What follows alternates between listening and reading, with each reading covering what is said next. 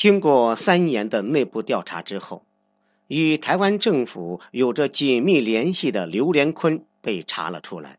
此人是我军军械部的部长，但却在台湾内部挂职，每年俸禄都有千万台币，是个没有底线的卖国贼。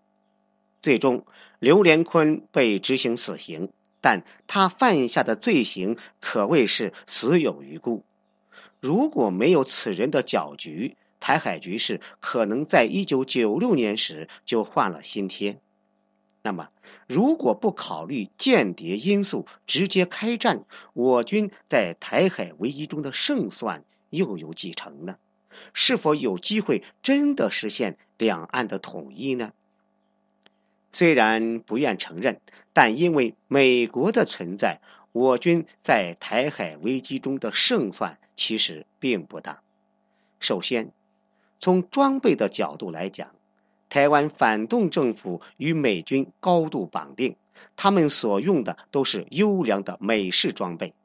虽然美国人名声臭，但他们的军事实力的确强硬，从单兵武装。到大型军械都可以被称得上是世界一流的。在这种装备加持之下，台军的战斗力也不容小觑。工欲善其事，必先利其器。虽然我们也打赢过装备不足的战斗，但在现代战争当中，装备的差距很有可能会导致更严重的后果。而且，我军在那时的主战坦克为五九二式和七九式，更为先进的八八式主战坦克普遍部署在我国的北方地区，而台湾却拥有 CM 幺幺和 CM 幺二等美式坦克，我军在大型火力上也处于劣势。最要命的是。我国所使用的东风十五导弹依赖的就是美国的 GPS 系统。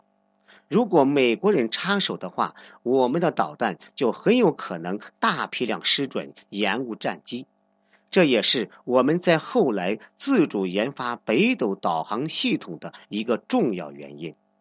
而且，美军在当时已经与台湾周边部署了整整两个航空母舰战斗群。我国在当时连一艘航空母舰都没有，只要美国参与到战斗当中，我方就无疑会陷入更深的被动。所以，一九九六年台海危机的最好解决方式，绝对不是贸然开战。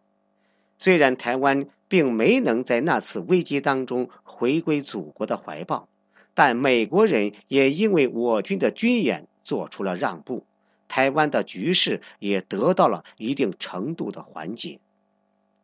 卧薪尝胆，韬光养晦，台海危机中我们所吃的哑巴亏，被所有中国人都记在了心里。二零一六年七月，美国人再次用航空母舰舰队与南海制造争端，而这一次我们直接选择正面硬刚。最终将美国人赶出了中国南海，也算是报了二十年前的仇。今时不同往日，如今的中国军事实力暴涨，老美也要给我们三分薄面。只要中国继续稳定的发展，台湾的回归也就不是一件遥远的事情了。